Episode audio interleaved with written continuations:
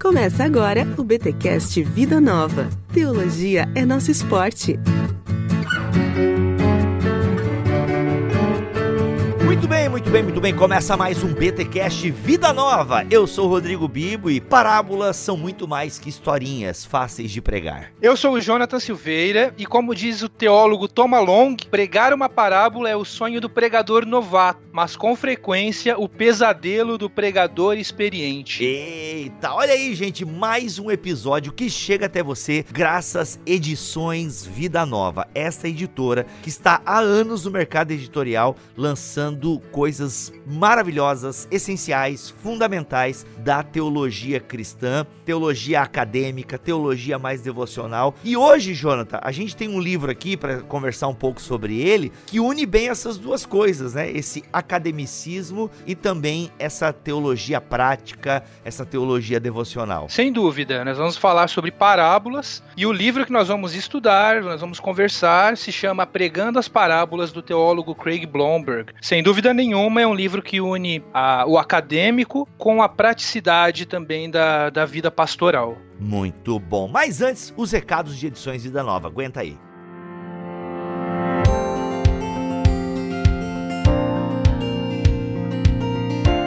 E já que estamos falando de Craig Blomberg, olha aí, Craig, falei certo o nome?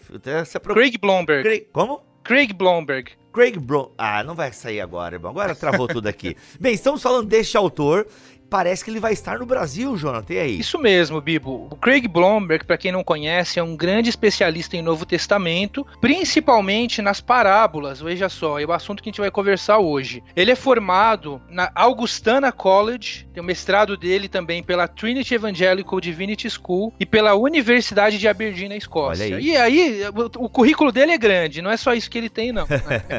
só isso já é muita coisa, já, né? Só isso, é, só isso dele tá bem longe da minha realidade. Da minha também. e Bibo, nós já temos um livro do Blomberg publicado, que é a Introdução aos Evangelhos, que já é um best-seller da editora. Olha e aí. além desse livro, nós temos outros três que estão a caminho. Um deles é o que nós vamos conversar hoje, que é o Pregando as Parábolas. Uhum. O outro é A Confiabilidade Histórica dos Evangelhos. Oh. E por fim, o Introdução de Atos a Apocalipse, que é o segundo volume daquele livro que eu mencionei, que é a Introdução aos Evangelhos. Oh, cara, que da hora. Então, da hora. Exato. Então são quatro livros do Blomberg, que é um grande estudioso do Novo Testamento. Nós estamos trazendo ele ao Brasil no finalzinho deste mês, agora dia 30 de setembro, uhum. para uma série de conferências aqui no Brasil. Então nós temos no dia 30 do 9, 30 de setembro e 1 de outubro, então dois dias. Ele vai falar uhum. na Universidade Presbiteriana Mackenzie aqui em São Paulo, dia 30 do 9 e 1 de outubro. Uhum. Nos dias 2 a 4 de outubro, ele vai falar na primeira Igreja Batista de Campo Grande, Rio de Janeiro, com o Helder Cardim. Olha Nos dias 7 e 8 de outubro, para encerrar essa turnê, ele vai falar no auditório da Faculdade Batista de Minas Gerais, em Belo Horizonte. Caramba, mano. Então, que massa. O tema que das massa. conferências vai ser a confiabilidade histórica dos evangelhos e as palestras vão ter, o, vão ter os seguintes temas: os evangelhos e a questão da contradição, e os evangelhos e a questão dos milagres. Então tem aí uma, um tom bastante apologético para essas conferências. Uhum. Quem desejar buscar mais informações, Bibo, pode acessar www.vidanova.com.br barra editora uhum. barra eventos. Lá vão ter todas as informações referentes a esses eventos aí. Sem dúvida nenhuma, em nenhuma são eventos imperdíveis. Se você tem oportunidade de participar, com certeza não deve perder essa oportunidade oportunidade. Galera, tem que aproveitar. O cara vem lá de fora, é um autor prestigiado, né? Quem escreve, brasileiro que escreve sobre esse assunto, cita ele. então, a, a, fonte primária tá vindo aqui. Então, aproveitem mesmo você que tem a oportunidade, você que é dessas cidades mencionadas ou de da região metropolitana ali da, de entorno da cidade, aproveita e o link para você ter mais informações acerca destes eventos estão aqui na postagem deste podcast ou você pode seguir também Edições Vida Nova nas redes sociais sociais, ok? O link das redes sociais da editora também estão aqui na descrição deste podcast que foi hospedado em bibotalk.com. Tá bom, gente? É isso. Vamos agora para este livro que inclusive quando vocês lerem o nome da parábola que nós escolhemos aqui, é massa. Eu fiquei assim, uau, que sacada que ele teve. Vem com a gente.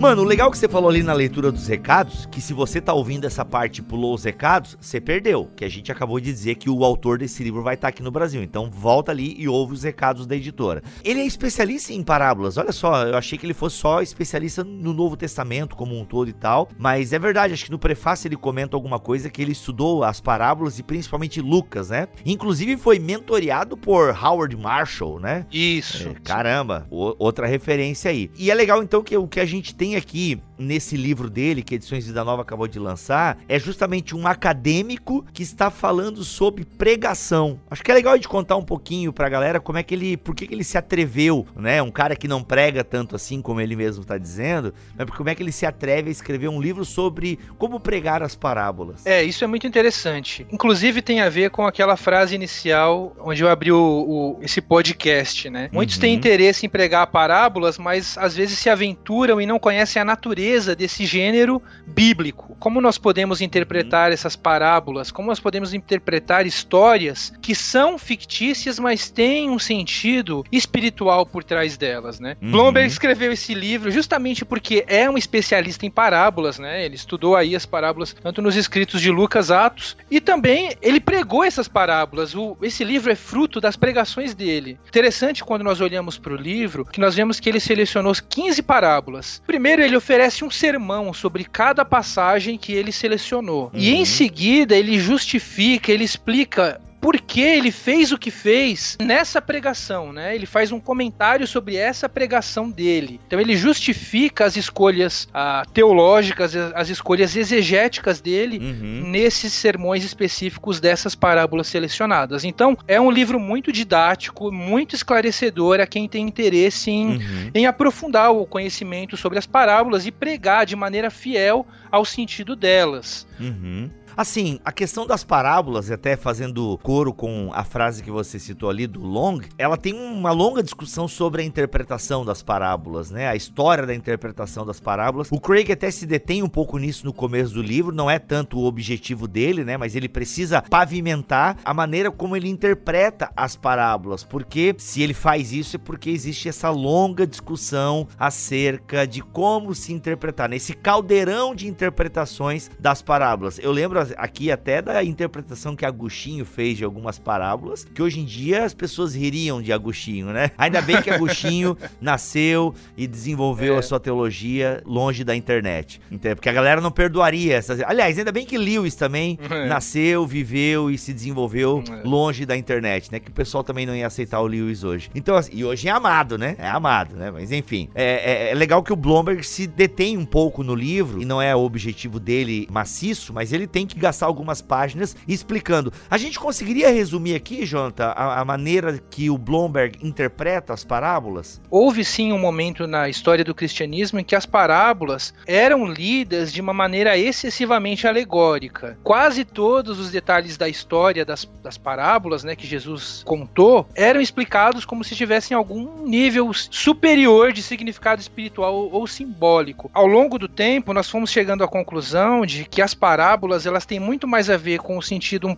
um pouco mais literal do que com o sentido mais alegórico, né? Isso não uhum. significa que não existam ali alguns elementos de alegoria ou de simbolismo presentes nelas, não é verdade? E eu acho até algumas alegorias, ou melhor, alguns sentidos das parábolas, eu não, não vou saberia mencionar nenhuma de cabeça aqui agora, mas eu acho que algumas parábolas elas são até quase inacessíveis para nós hoje por conta do contexto em que elas foram contadas, é né? um contexto bem judaico do tempo de Jesus, com a mentalidade, até mesmo a gente nem tem acesso a toda a compreensão da sociedade que era naquele tempo. Então acho que até algumas parábolas para nós a gente meio é. que só tateia, né, o significado delas, é né? o possível significado. Sim, um dos elementos que Blomberg cita na hora de se fazer a interpretação de uma parábola é justamente a atualização dela. Mas já já eu Olha falo aí. sobre isso. É, o que é interessante uhum. a gente perceber é que houve essa mudança no, digamos assim, uma mudança de, de paradigma interpretativo aí na, na, em relação às parábolas, é que se, se a gente começar a alegorizar excessivamente as parábolas, o que garante que a minha interpretação dessa parábola é a correta em relação a de uma outra pessoa que tem uma outra alegoria sobre aquela parábola, né? Pois é. Uhum. Então a pois gente é. acaba relativizando um pouco o texto bíblico, que é um pouco perigoso. Uhum. Então o Blomberg, pensando nessas questões, ele oferece um método que ele acredita acredita que seja o mais fiel ao texto bíblico. Ele acredita que existem alguns pressupostos teológicos que são defendidos de maneira exaustiva no mundo teológico. E o Blomberg adota esses pressupostos que ele acredita que são razoáveis. Né? Então eu vou citar aqui só alguns deles. Eles citam, se não me engano, são sete. Eu vou citar quatro exemplos que ele menciona, quatro pressupostos, tá? Legal. Então o primeiro é: todas as parábolas de alguma forma mostram como Jesus compreendia o reino de Deus, não importando se essa expressão aparece ou não explicitamente no contexto de determinada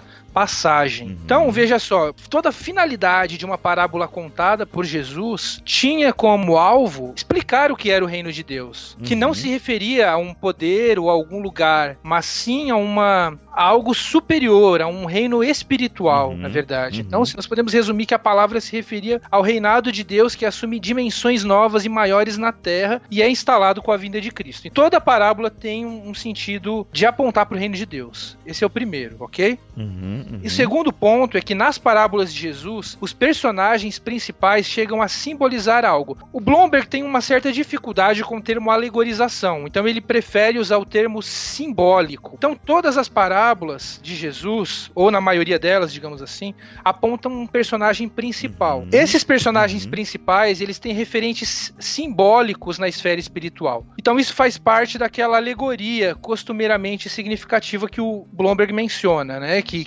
normalmente as pessoas fazem em relação às parábolas. Blomberg diz que não é errado identificar alguns simbolismos nas parábolas. Nós podemos, por exemplo, enxergar a parábola do filho pródigo, o pai dos dois filhos como Deus, o filho pródigo como símbolo de todos os pecadores rebeldes que precisam de arrependimento e considerar que o irmão mais velho representa aqueles que pensam que seguem a Deus. Só que isso não seria uma regra absoluta para alegorizar excessivamente tudo aquilo que nós vemos em parábolas, né? Mas de modo geral, nós não devemos excluir também os elementos simbólicos delas, ok? A não ser que existam elementos indicadores textuais nesse sentido. Ah, entendi. Porque senão cada um olha uma parábola que se encaixa com a vida dela e ela faz a interpretação a partir da realidade dela, digamos assim, né? Agora não, precisa ver os elementos indicados no texto também para poder caminhar para esse simbolismo. Exato, é. Se temos que uhum. ser fiéis ao, ao texto bíblico. Se nós percebemos que existem elementos ali que indicam para um certo simbolismo, tudo bem, nós podemos considerar. Só que, via de regra, não é isso que acontece nas parábolas, que é o que Blomberg diz, né? uhum. Terceiro elemento, Jesus pretendeu que suas parábolas tanto ocultassem quanto revelassem. Isso é muito interessante, né? Nós vemos aí quando Jesus conta uma parábola, uhum. muitas vezes as pessoas não entendem qual era o sentido daquela,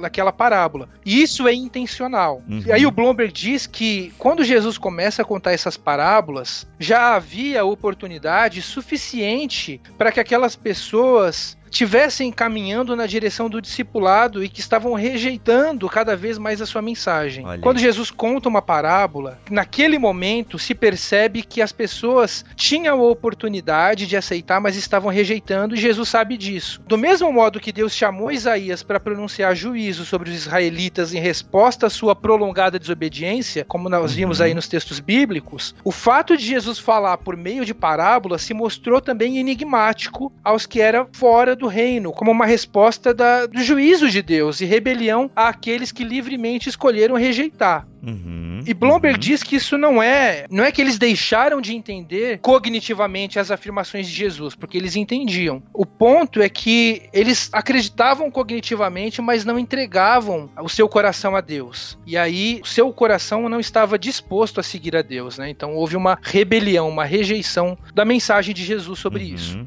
Legal. E por legal. fim, o quarto elemento é que o processo de atualizar as parábolas continua essencial, aquilo que eu mencionei agora há pouco. Quando nós uhum. estudamos hermenêutica, quando nós estudamos exegese, enfim, nós sabemos que nós precisamos contextualizar a mensagem. Então, uma parte do sermão sobre uma parábola deve permanecer na forma narrativa, mesmo que seja apenas mediante a leitura daquele texto das escrituras. Mas é interessante e esclarecedor incluir algum equivalente contemporâneo da parábola que está sendo pregada. Então, uhum. essas atualizações ajudam a recriar a dinâmica e o efeito e o impacto que a parábola original teve nos primeiros ouvintes. Quando nós lemos uma passagem na Bíblia, uma parábola na Bíblia, que não tem aquele impacto que teve nos ouvintes originais, é porque nós não estamos fazendo a ponte adequada com a cultura atual. Sim. Cara, o fato é que todo mundo gosta de uma boa história. Tá, todo mundo não. Tem gente que talvez não goste. Mas a maioria dos seres humanos gosta de uma boa história. Não à toa, a gente às vezes passa tempo no, nas redes sociais vendo aqueles videozinhos, né? Tem aquela, aquela, aquele, son, aquele sonzinho de teclado. E aí se conta uma história que te passa uma lição. E isso é muito legal, né? Quantas histórias, eu até vi uma esses dias, né? Não julgue pela aparência e tal. Muito legal do menino com síndrome de Down, que vai fazer, né? Que recebe alguém para fazer uma entrevista de emprego. Mano, muito legal. Por que, que aquilo me emociona? Porque eu entendo o que tá acontecendo ali. Eu sei o que significa uma pessoa, né? Com síndrome de Down. Eu sei o que, que é uma empresa. Eu sei o que, que é uma entrevista de emprego. Eu sei o que é que está desempregado. Ou seja, eu entendo os elementos que são postos eh, na história. E aí, quando tem a virada na história, caramba, olha que lindo, né? E pá, e a gente se emociona, ou a gente recebe o impacto da exortação daquela história porque a gente entende uhum. os elementos e as personagens que foram colocadas na história. E isso se perde no Novo Testamento para nós, porque a gente às vezes olha uma história e a gente é, não entende, é. né? O cobrador de impostos, um publicano, um fariseu, plantador. Por exemplo, se a gente é da área urbana mesmo, toda Exato. história envolvendo agricultura para nós perde.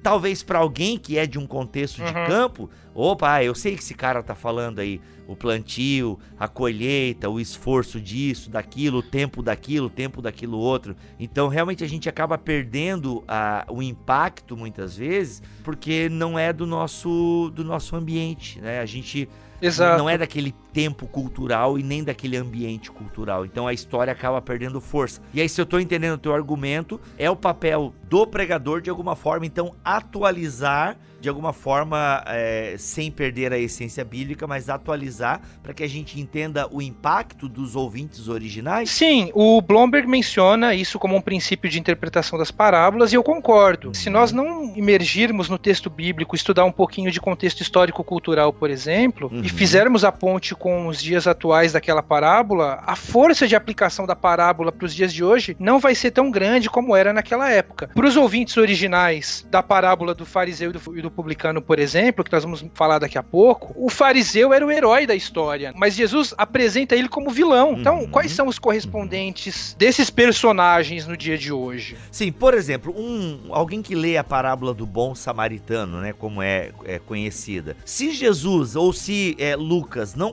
colocasse aquele adendo que ele coloca, porque os judeus é, não se dão. Aliás, não é nessa parábola. É em outro momento que Lucas faz o adendo, né, que os judeus não se dão com os samaritanos mas que eu acho hum. que na parábola do bom samaritano nem tem esse adendo, né? É, então, se a é. gente não sabe disso, a gente passa batidaço, é. Do peso de Jesus estar utilizando um samaritano como aquele que fez o que era certo. Então a gente olha ali, ah, tá, o samaritano hum. ajudou, o levita e o sacerdote não. Tá, beleza, que bom que esse cara ajudou, né? Agora, se a gente sabe do contexto, né, que os samaritanos é, é um grupo que não se dá bem com os judeus, um grupo rejeitado pelos judeus, outro local de adoração, uma compreensão diferente da lei, né, e toda essa briga que tem, tanto teológica quanto de localização, mano, a gente, a gente perde o impacto, entendeu? É como se um judeu viesse é, para nós, ou aliás, dá para usar um exemplo aqui, né? Alguém que vem de outro país, e aí ele vê um corintiano e um palmeirense almoçando na mesma mesa, entende? Ah, legal, dois torcedores de futebol. Ele não sabe, né, que existe uma rivalidade da torcida e por aí vai, né? Enfim, o uhum. contexto é muito importante para nós entendermos determinadas atitudes. Você quer ver um exemplo de onde acontece muito isso também, Bibo? Vem um um pregador americano pro Brasil, hum. vai pregar, e aí ele faz uma ilustração do sermão dele que tem a ver, só tem muito a ver com o contexto americano, ou faz uma piada que só funciona no inglês. Uhum. Né? E aí o peso não uhum. é o uhum. mesmo uhum. que tem na nossa cultura. É, isso acontece às vezes, né, mano? A gente vai aí nesses congressos onde tem o palestrante, aí ele faz, aí o tradutor até olha para ele, faz a piada, mas é, às vezes o tradutor, já peguei, por exemplo, que o tradutor meio que dá uma portuguesada na piada, né, mano? Como os nossos dubladores muito bem uhum. fazem. Isso acontece quando a gente lê as parábolas. Tem coisa que a gente perde a força e que a gente, se não tiver uma explicação, a gente não vai nem entender o que Jesus quis ensinar com ela. Exato, é. A atualização das parábolas é uma coisa essencial, porque se não fizermos isso, a gente não comunica a essência do texto bíblico para as pessoas. É basicamente isso. Ponto final. Vamos para a parábola, Jonathan, para a galera ver um pouquinho isso na prática, como é que o Blomberg faz isso? Vamos, vamos lá. Bem, a parábola que a gente escolheu para conversar aqui com vocês é aquela que está em Lucas, no capítulo 18, dos versículos 9 a 14, que é conhecida como a parábola do fariseu e o publicano. Contou também essa parábola a alguns que confiavam em si mesmos, achando-se justos e desprezavam os outros. Caramba, o Lucas aqui, no versículo 9, Obrigado, Lucas. o Lucas já resume a, a, fita aqui, né? Dois homens subiram ao templo para orar. Um era fariseu e o outro publicano. O fariseu, de pé, orava consigo mesmo. Ó Deus, graças te dou, porque não sou como os outros homens, ladrões, injustos, adúlteros, nem mesmo como este publicano. Jejuo duas vezes por semana e dou o dízimo de tudo quanto ganho. Mas o publicano, em pé de longe, nem mesmo levantava os olhos ao céu, mas lamentava-se profundamente, dizendo: Ó Deus, tem misericórdia de mim, um pecador. Digo-vos que este desceu justificado para casa e não o outro, pois o que se exaltar será humilhado, mas o que se humilhar será exaltado. Bom, Bibo, essa é uma parábola que particularmente eu gosto muito, mas é importante a gente entender o que está acontecendo nela antes de a gente, que a gente possa tecer algumas aplicações aí para o nosso contexto, para a nossa cultura, né? Em primeiro lugar, quem eram os fariseus? E em segundo, quem eram os publicanos? Os fariseus na Bíblia, eles eram considerados os religiosos mais devotos da sociedade judaica. Uhum. Eles eram responsáveis em atualizar a lei de Moisés e aplicá-la à sociedade judaica eles não eram vistos como os vilões pela sociedade judaica. Isso é muito interessante. Sim, okay? sim, sim, porque a gente já pinta eles, né? Porque a gente olha os fariseus. É. Bom, então os fariseus eles eram responsáveis, digamos assim, os guardiões da lei mosaica. Sim, okay? eles eram gente boa, tinha boa teologia até. Jesus até fala da teologia deles em algum momento, né? No sentido positivo. Exato. Então a sociedade judaica não via os fariseus como o vilão da parábola ou como o, uhum. aqueles que deveriam ser desprezados, certo? Uhum.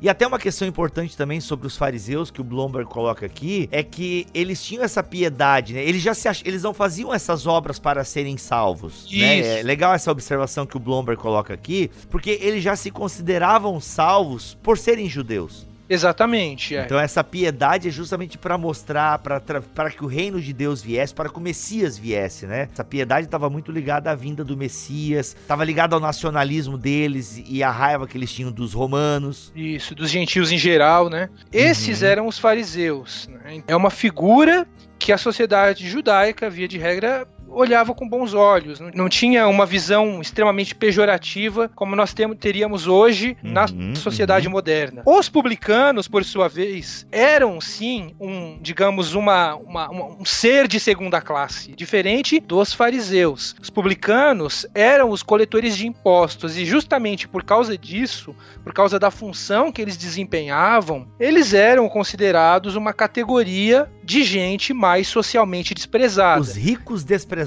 o Blomberg chama aqui. Isso, exatamente. Uhum. Eles eram vistos como traidores, porque eles trabalhavam para o Império Romano, só que uhum. Deus havia prometido que ele destruiria o Império Romano um dia. Então imagina, uhum. um cara que apoia, trabalha para o Império Romano, para o seu inimigo, né? Uhum. Então eles eram vistos como traidores. Uhum, uhum. Então, para os fariseus, os publicanos, eles sequer podiam ser testemunhas em um tribunal. Eles não poderiam nem receber cargos de honra, eles eram os vilões dessa história. Então, Bibo, são esses Joia. dois personagens que nós temos na parábola, o fariseu e o publicano. Esses dois homens, eles sobem ao templo para fazer as suas orações. Aí lá no versículo 11, nos diz que o fariseu estava lá no seu canto, sozinho, justamente para não se contaminar com o povo, e provavelmente ele orava em, em voz uhum. alta, como era o costume dos judeus. E tendo em vista que ele orava em voz alta, ele tinha uma oportunidade de ouro para dar alguns conselhos éticos não solicitados aos injustos em torno dele, né? Né? Sabe, né? Aquelas bom, orações. Então, eu sempre digo isso aqui, Jonathan. Essa galera que nunca participou de um movimento pentecostal tinha que passar um ano, porque isso era muito comum. É, e, gente, aqui não é uma crítica, é só um relato mesmo. Eu já fui em algumas vigílias em que dois ou três oravam, o resto meio que ficava levando a lambada da oração dos outros dois, entendeu? É, eu já orei assim no meu período. Eu lembro que a gente dobrava os é. joelhos assim na, na, no círculo de oração de jovens e eu orava um pouco alto. E às vezes eu orava e eu sabia quem estava né, mais ou menos perto de mim, eu já ia dando umas alfinetadas, entendeu? As indiretas espirituais. Ô, irmão, eu já fiz. Eu entendo fariseu. É. Acontece não só em oração, mas em púlpito também, viu? Tem aquele, aquela palavra que é direcionada, Nossa, né? Nossa, tem endereço é. certo. Endereço certo. Justamente para mostrar como você é mais espiritual que aquela pessoa. Afinal, uhum. é, esses homens injustos ali que estavam. Injustos entre aspas, né? Que estavam ao redor ali do fariseu, eles tinham que perceber como eles estavam diante de um ser super espiritual, né? Com uma piedade estratosférica. Uhum, uhum. É aquelas indiretas de púlpito e de oração mesmo que a gente pode dar, né? Então aí ele uhum. faz essa oração que é bem modesta. Ó oh, Deus, graças te dou, porque não sou como os demais homens roubadores, injustos e adúlteros, nem mesmo como este publicano. Interessante, Bibo, que os judeus naquela época eles tinham uma prática de orar nesse sentido mesmo. Então, tinha, por exemplo, orações que diziam: Obrigado, Senhor, porque não nasci gentil, escravo ou mulher. Olha aí. Então, é uma oração que tá longe de ser uma oração piedosa, né? Tenta demonstrar uma espiritualidade, mas é uma espiritualidade arrogante. Uhum. Só que o fariseu, ele não para por aí. Ele continua no versículo 12 dizendo que ele jejua duas vezes por semana e dá o dízimo de tudo quanto ganha. Uhum. Então, esse é o crente que vai para o céu sem escalas, né? Não dá para competir com ele. Essa parte é muito interessante porque os fariseus eram muito rigorosos quanto à guarda da lei de Moisés. Sim, Eles sim. faziam possível para não descumpri-la. E era uma devoção, né? Esse é um ponto importante que, que, sempre que a gente fala dos fariseus, a gente tem que levar em consideração. Por mais que Jesus tenha embates, né, com os fariseus, inclusive ele conta essa parábola para denunciar a hipocrisia dos fariseus, mas em grosso modo é a maneira que eles entendiam que era o certo, né? Pô, eu vou contar aqui de mim. Eu fui um, um, um, legalista quando eu cheguei no movimento pentecostal. Eu não usava bermuda, eu não ia ao cinema, né? Que era, eu não fazia as coisas que eram do mundo e eu censurava quem usava bermuda. Pô, como é que tu vem na igreja e usa bermuda? Uma coisa que hoje em dia eu acho um absurdo, mas na época para mim era a maneira que eu empreendi. Ó, você quer agradar a Deus, você não pode usar bermuda, certo? Então assim, eu não sei, acho que em São uhum. Paulo isso já há tempos é superado, mas aqui no Sul, há 20 anos atrás, era assim. Aqui em Joinville, uhum. um crente da Assembleia é. de Deus, do Ministério Belém,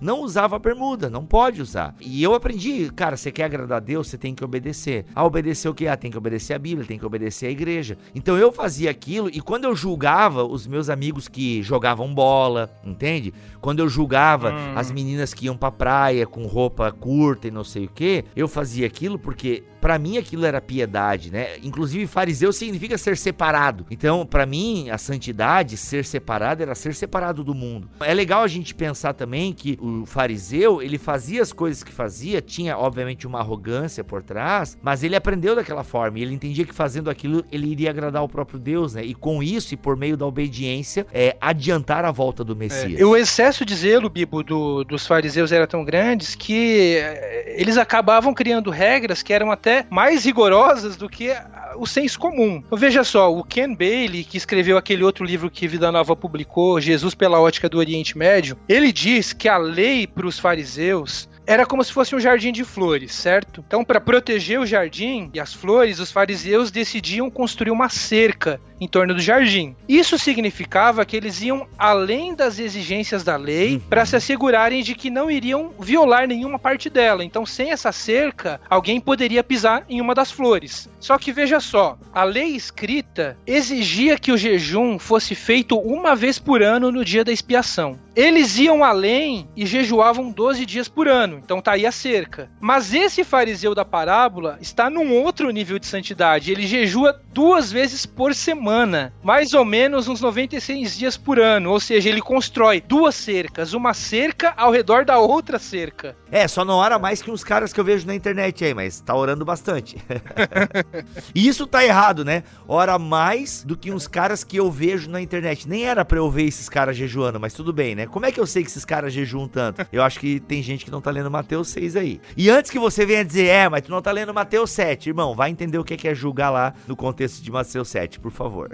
Vai pegar o livro do Carson que a Vida Nova lançou mês passado. e Bibo, além dessa questão, a lei também exigia que o dízimo fosse dado dos cereais, do azeite e do vinho. Uhum. No Novo Testamento, o padrão estabelecido pelos rabinos é que se desse o dízimo de tudo quanto fosse alimento, e há algumas exceções. Esse fariseu da parábola ele dá o dízimo de tudo quanto pode. Uhum. Então, é uma super espiritualidade, certo? Sim, Mas sim, o que total. dizer do publicano? Uhum. Aí a gente chega lá no versículo 13. Publicano, estando em pé, longe, não ousava nem ainda levantar os olhos ao céu, mas batia no peito, dizendo: Ó oh Deus, se propício a mim, pecador. O publicano sabe que ele é odiado por todos e é considerado impuro. Ixi. Por isso que ele permanece de longe orando. Só que ele bate no peito enquanto ele ora, e isso é um sinal de extrema angústia. Imagina, ele tem consciência do pecado dele, ele tem consciência da condição de pecador dele, certo? E ele tá lá de longe assistindo sacrifícios que são feitos no altar, no templo, pelo, pelos pecados de Israel. Ele vê o sacerdote oferecendo incenso, logo em seguida anunciando que o sacrifício do cordeiro foi aceito e os pecados foram perdoados. Mas ele acha que o sacrifício talvez não seja suficiente para espiar os pecados dele e ele clama a Deus para que se faça uma propiciação a ele. Veja o nível de humilhação em que ele se encontra, né? Então, existe um contraste muito grande. Enquanto o fariseu fala como se não houvesse ninguém na terra tão piedoso quanto ele, o publicano ora como se não houvesse ninguém na terra tão pecador quanto ele. Uhum, uhum, então, boa, esse boa. é o cenário da parábola, certo? Esse é o uhum. cenário da parábola. E no final, nós vemos que Jesus conclui a parábola dizendo que o publicano desceu justificado e que o fariseu não, porque todo que se exalta será humilhado, mas o que se humilha será exaltado. Essa é a parábola, certo? Como nós podemos aplicá-la? E aí, Bibo, quando o Blomberg vai falar dessa parábola, vai analisá-la, ele dá um título bem específico para ela e muito curioso. Ele chama a parábola de a parábola do homossexual em recuperação. Rapaz, chocante. Por que, que ele dá esse nome para essa parábola? Bem, ele começa analisando a parábola contando uma história que aconteceu na vida dele que envolve um homossexual. E aí ele vai fazer uma aplicação dessa parábola nessa história. Então ele conta que depois de 20 anos de formação aí do, do seminário, seminário, ele decide se reunir com os amigos, reunir todo mundo, a galera que se formou, para um jantar, para uma confraternização, certo? Uhum. E aí ele entra em contato com um dos amigos dele, que é o Mike. A princípio ele não consegue localizá-lo, mas depois de muita dificuldade ele consegue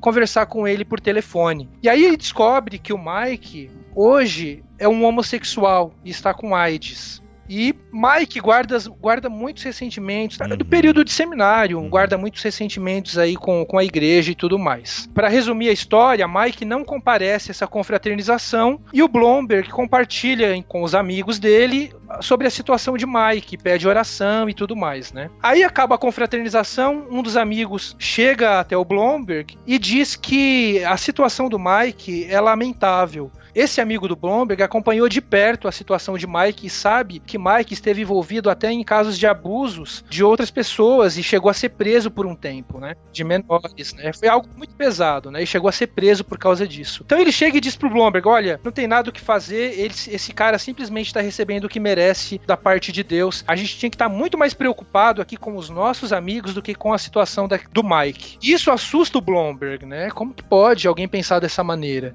E aí Blomberg se recorda da parábola do fariseu e do publicano, porque ao que parece, esse amigo do Blomberg está agindo justamente da maneira como o fariseu agiu, acreditando que ele é muito mais espiritual e muito mais digno de pena, muito mais digno de misericórdia do que o publicano, que no caso seria o Mike, o homossexual, uhum, uhum. não é verdade? É, até o Blomberg fez uma afirmação aqui, gente, vamos ter maturidade ao ouvir isso agora, né? Por favor. É, ele até compara, de certa forma, a postura do fariseu ao pessoal de extrema direita, né? A, a, um grupo de pessoas. Eu não conheço a extrema direita americana, ouço alguns amigos que moram lá, mas os ultraconservadores, né? E qualquer coisa que não está no espectro deles está errado, não é desse jeito, e há um julgamento e um ar de superioridade. Aliás, qualquer pessoa, né, em qualquer oposto, se acha superior ao outro lado, né? Então isso não é um problema da extrema direita, mas eu imagino que ele coloca isso aqui, pelo que eu entendo e ouço, né, dos amigos que moram moram nos Estados Unidos, é esse ultraconservadorismo. Uhum. Né? É, eu sou conservador, Bibo, mas justamente porque eu sou conservador, eu percebo que do nosso lado aqui, nós cometemos alguns erros sim. Uhum. Existe um erro muito grande por parte do conservadorismo, uma tendência, né, de se fechar os olhos para essas pessoas que são sim desprezadas pela sociedade, né? Nós, como os cristãos, deveríamos ser, fazer a diferença. Nós deveríamos, deveríamos amar essas uhum. pessoas e acolhê-las. Que valor tem uma fé orgulhosa, fria e insensível de um conservador que se acha moralmente superior uhum. a todos, ante a fé de um homossexual que sabe que é pecador e está à procura da graça? Eita! Não é verdade? Esse parágrafo aí é forte, hein? É, porque veja só, um homossexual ele pode muito bem ter consciência do seu pecado, estar à busca de redenção, à busca de uma transformação, é, buscando sim a santidade, e ele pode ser aceito diante de Deus, não é verdade? Uhum, Se ele está na luta contra o pecado, como nós estamos também, que difere ele de nós? não é? Uhum. Nós podemos ter uma fé prepotente, arrogante, olhar para essa pessoa e desprezá-la. Por isso que é importante fazer a atualização da parábola. Bibo, se nós olharmos para essa parábola e não fizermos esse, essa ponte, nós vamos pedir, perder o impacto dela. Uhum. Nós olhamos para o que é um coletor de impostos hoje. É pode ser simplesmente um cara chato, né? Um fiscal da Receita Federal, um cara chato, pode ser. Ah, o pessoal do trânsito, mano. Esse é. pessoal aí pode ser. Que essa galera que multa, às vezes, assim, só porque tu nem está. Não, é, não, não aconteceu o Bill, aconteceu o cara que me trouxe de Uber aqui. Mano, ele só estacionou para desembarcar o, o, passageiro. E não é que a menina foi lá e pau, multou ele. Só pra ele desembarcar a pessoa numa área que não era. É, é vaga de idosos. Essa pode ser uma aplicação também. Mas um correspondente que talvez tenha o mesmo impacto com o objetivo que Jesus teve nessa parábola, talvez seja o caso de minorias, como por exemplo o caso do homossexual. Como nós reagiríamos, por exemplo, se chegasse uma drag queen na igreja? Veja só, estou falando de um caso específico, né? Por exemplo, digamos que uma drag queen esteja aí fazendo um programa e receba a ligação, um uhum. telefonema dizendo que o pai dessa pessoa acabou de falecer e a igreja foi o único refúgio que ela encontrou naquele momento. Imagina uma situação como essa. Com que olhar nós olharíamos para essa pessoa. Será que nós agiríamos como fariseu, distante, orando lá separadamente, sem demonstrar amor e acolhimento? Ou será que nós amaríamos de fato essa pessoa, acolheríamos e tudo mais? Então, uhum. é importante nós fazermos uma atualização da parábola. Isso não acontece só com homossexuais também não, Bibo, como é o caso que o Blomberg mencionou, certo? Mas podemos fazer, por exemplo, julgamentos com pessoas que têm piercing, que têm tatuagem, uhum. pessoas que são divorciadas, é, são nós consideramos que são subclasses de cristãos. Então, a gente vive assim. Uh, vamos pegar o exemplo do Mike, né? Do amigo do. O Mike é o nome do amigo do Bloomberg? Isso, Mike. O Mike é o, é o homossexual. Ah, o Mike é o homossexual, e aí tem aquele que deu uma julgada. Acho que ele não cita o nome. Não, ele até fala, o cara era líder da turma, tudo. Bem, espero que esse cara não leia o livro do, do Blomberg. né? Bem, eu vou dar um exemplo aqui de algo que eu já pensei. Ah, foi estuprada porque quis. Ah, quem mandou usar essa roupa? Que é um comportamento parecido do amigo do Blomberg. Não, ó, ele tá nesse caminho porque ele quis. Ele é gay porque quis a gente não tá preocupado com a história da pessoa, a gente olha uma atitude da pessoa que aos nossos olhos é reprovável, ok? A gente não tá entrando no mérito se é ou não, mas na nossa concepção é reprovável. E a gente não quer saber o outro lado, a gente não quer ver a, o, o todo da história, não, a gente julga por Exato, aquilo que é. a gente reprova sem considerar. Um outro exemplo, saiu agora uma pesquisa dizendo que não há o gene gay. E aí eu estou vendo os cristãos comemorando na internet. Olha aí, ó, é gay porque quer. Gente, será que é tão simples assim? Será eu beleza, eu sei que pessoas, né, é, da, da militância LGBTQ+ ficavam falando disso. Não, eu nasci gay. Ah, tem a pesquisa do gene gay, não sei o que. Só que sabe o que eu acho interessante? O que o Ed Shawn fala, inclusive publicado por Edições Vida Nova. Para nós nós cristãos, essa pesquisa do gene uhum. gay é irrelevante. Se eu nasço é. gay ou não, se tem um gene ou não, bem, eu sei uma coisa, eu nasço pecador. ponto. É, é. Ponto. Então, assim, aí eu vi cristãos na internet, cara, comemorando e falando assim, ó, viu? É gay porque quer.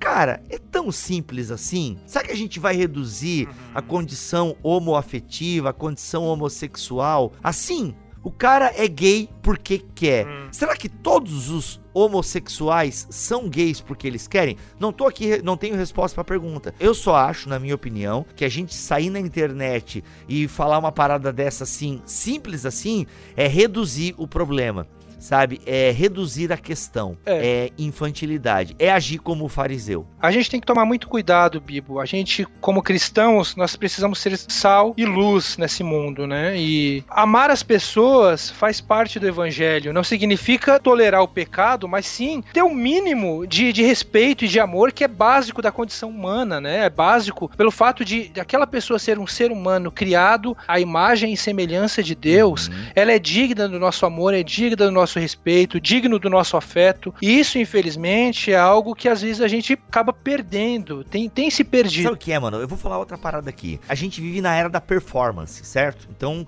nós pregamos isso. Imagina, ó, quem está em Jesus é nova criatura, certo? Nós somos é, chamados para a liberdade em Jesus, somos escravos de Deus. E obviamente que se espera né, de um cristão um comportamento que reflita o Senhor que ele serve. Eu penso que todos nós concordamos com isso, né? E é o que Jesus ensina. E é o que Paulo ensina, né? Existe, nós somos é. sal, nós somos luz. Existe um comportamento diferenciado.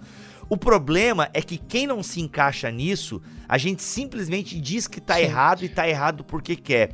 E cara, quanto mais eu lido com pessoas no ministério pastoral, mais eu entendo que tem pessoas que às vezes não conseguem, entende? Que elas vão, elas caminham bem por um tempo, mas às vezes a inconstância é maior do que a uhum. constância. E aí, mano, eu começo a entender algumas coisas que Jesus falava, de perdoar 70 vezes 7, uhum. entendeu? E claro, gente, antes que você fale, ah, mas aí é passar a mão na cabeça de bandido, aí é passar a mão na cabeça de pecador. Não, cara, é não desistir dele tão fácil é, assim. É, é isso mesmo. A gente não pode querer empobrecer o evangelho de Jesus achando que ele só ama de verdade o certinho, sabe? Uhum. Aquelas pessoas que têm uma fé limpinha. Isso, a gente não pode isso, reduzir isso. o evangelho aos nossos preconceitos achando que uma fé só tem valor se ela atender aos nossos padrões de santidade, entre aspas, né? Isso. Ou os nossos padrões de interpretação isso, bíblica, porque é, tem exatamente. isso também. Às vezes eu interpreto alguns imperativos bíblicos com base na compreensão que eu tenho dos seus indicativos e não, se não é dessa maneira, tá errado. Cara, é. sabe, é um pouco mais complexo. E se a gente olhar para essa parábola, a gente vê que o coletor de, de, impostos, ele não tinha uma fé limpinha, entre aspas, né? Ele era ali um pecador que estava em busca uhum. de, de graça, da graça de Deus. E eu acredito é. assim, cara, que eu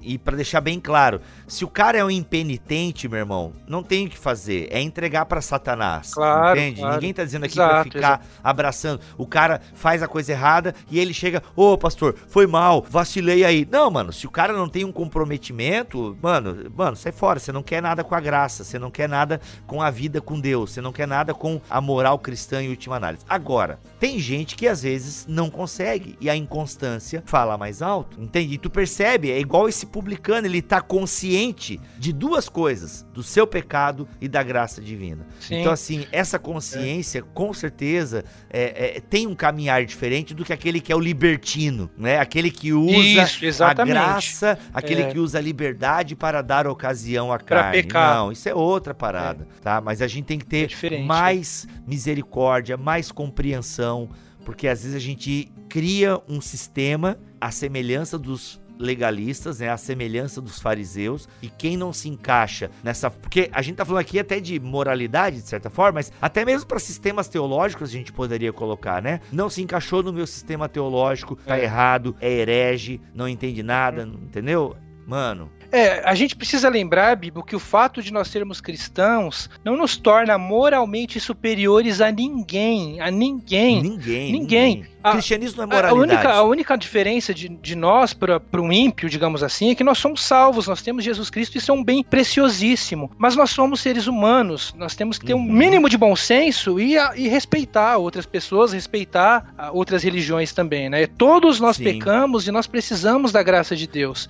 Jesus morreu por heterossexuais, sim. morreu por homossexuais, por casados, por divorciados, sim, sim. por castos, por prostitutas, morreu até pelo Bolsonaro e pelo Lula. Olha aí, muito é? bom, muito bom, então, isso mesmo. Assim, gente, para ficar bem claro mesmo, que eu acho que já tá, mas para tentar assim desenhar. É claro que aquele que é cristão e nasceu de novo, tem coisas que nós conseguimos evitar muitas vezes. Por exemplo, eu sou um pecador, sem sombra de dúvida. Já fiz coisas horrorosas, sim, mas eu também, na minha caminhada cristã, consigo dizer coisas horrorosas que eu quase fiz. Por quê? Por ser um cristão, por ser um leitor da palavra, por ser alguém que é acompanhado por amigos, né, por uma igreja local. Tem coisas que eu não fiz e que são coisas erradas, justamente porque sou cristão, porque existe um guia, né? Eu me guio por uma palavra que me diz que determinadas coisas não agradam ao Criador. Só que o fato de eu não ter cometido determinado pecado não me faz melhor do que aquele cara que sucumbiu na tentação que eu consegui resistir. Exato. Esse é o ponto. Você tá me entendendo? Porque veja só, Bibo, mesmo todos nós sendo pecadores, nós não somos tentados a cometer todos os tipos de pecados possíveis, porque o Sim. pecado em que você é tentado, talvez eu não seja tentado. Em alguma área específica, Justamente. talvez você tenha mais fraqueza uhum. do que eu e vice-versa. Nosso uhum. problema é que nós olhamos para uma outra pessoa que tem uma, uhum. uma área em cuja tentação é mais fraca e nós somos mais fortes do que ela nessa área e nós a julgamos. Só que nós nos esquecemos que em determinadas áreas nós somos mais fracas do que, do que aquela outra pessoa, não é verdade? Uhum. Então, achar que nós somos moralmente superiores ou super espirituais só porque nós não cometemos uhum determinados uhum. pecados é muito complicado. Então, Bibo, só para concluir, eu percebo que Jesus ele é um pouco subversivo nas suas parábolas, né? E principalmente dessa parábola, como eu mencionei, eu gosto bastante, justamente porque toca num ponto que às vezes é muito sensível, mas que é importante que nós pensemos. É o risco que nós podemos correr de achar que a minha espiritualidade é melhor do que a de outra pessoa e acabar oprimindo outras pessoas por causa daquilo que nós acreditamos que é verdadeiro, né? E aí nós vivemos um cristianismo no piloto automático. Mas é importante que a gente lembre que Deus oferece o seu amor, o seu perdão, a sua graça a todo impuro que verdadeiramente buscá-lo. Uhum. Ele não rejeita os contritos de coração, mas ele despreza os orgulhosos e os autossuficientes. E nós precisamos fazer uma autoanálise e perceber se nós estamos na condição de fariseu ou na condição de coletor hum, de impostos. Bom. Inclusive, eu tô olhando aqui esse capítulo do Blomberg, é muito legal, gente. Você tem que ler, porque ele vai terminar o capítulo deixando bem claro por que, que ele dá esse título para essa parábola, né? Do, do homossexual em recuperação. Tô vendo aqui agora e é muito bacana, principalmente aqui o último parágrafo, onde ele delimita algumas coisas. E olha que legal, ele até cita alguns teóricos aqui que não são da área da exegese, né? Como o Yancey, né? Bacana. Enfim, gente, tá aí. Pregando as uhum. parábolas de Craig Blomberg. Você, a gente só deu uma pincelada aqui, hein, gente? Só deu uma pincelada. Tem muito mais coisa no capítulo que ele explora. É, se você não concordou com alguma coisa que a gente disse aqui, por favor, antes de criticar, dá uma olhada no livro, dá uma lida no livro, né? Criticar sem ler o livro é muito feio. Então, assim, são 15 capítulos que vai ter nesse livro, ok? É, e na verdade são 15 parábolas que ele analisa aqui, beleza? 15 parábolas analisadas, a maioria tá em Lucas, não, mas tem parábola em também, tem uma em Marcos. Não, de Marcos não tem. Ele não pega nenhuma de Marcos? Não pega. Só Mateus e Lucas, tá bom? E João não tem parábola, né? Então é isso, gente. 15 parábolas analisadas por Craig, eu ia falar outro nome, que é autor de vocês também, que é o Craig Bartholomew. A gente tem um monte de Craig, é, tem é... William Lane Craig, tem Craig Kinner, tem Craig Blomberg. Olha aí, Deus abençoando os Craig. Então, Craig Blomberg pregando as parábolas da interpretação responsável à aplicação poderosa. Muito bom. Lançamento de edições Vida Nova aí do mês de setembro. Jonathan, obrigado, cara. Quer alguma palavra final aí? Eu acabei indo pro final aqui e esqueci. Não, é isso aí, Bibo. Fico feliz de participar mais uma vez. É sempre um privilégio, um prazer. E até a próxima. Até a próxima, se Deus quiser e assim permitir. Fiquem todos na paz do Senhor Jesus.